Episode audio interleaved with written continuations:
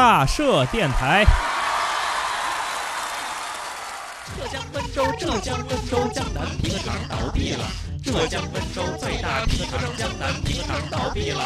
王八蛋，王八蛋，黄鹤老板吃喝嫖赌，吃喝嫖赌，欠下了欠下了三点五个亿，带着他小姨子跑了。我们没有没有没有没有办法，办法，钱包工资工资原价都是一百多二百多，三百多的钱包通通二十块二十块二十块通通二十块通通二十块二十块。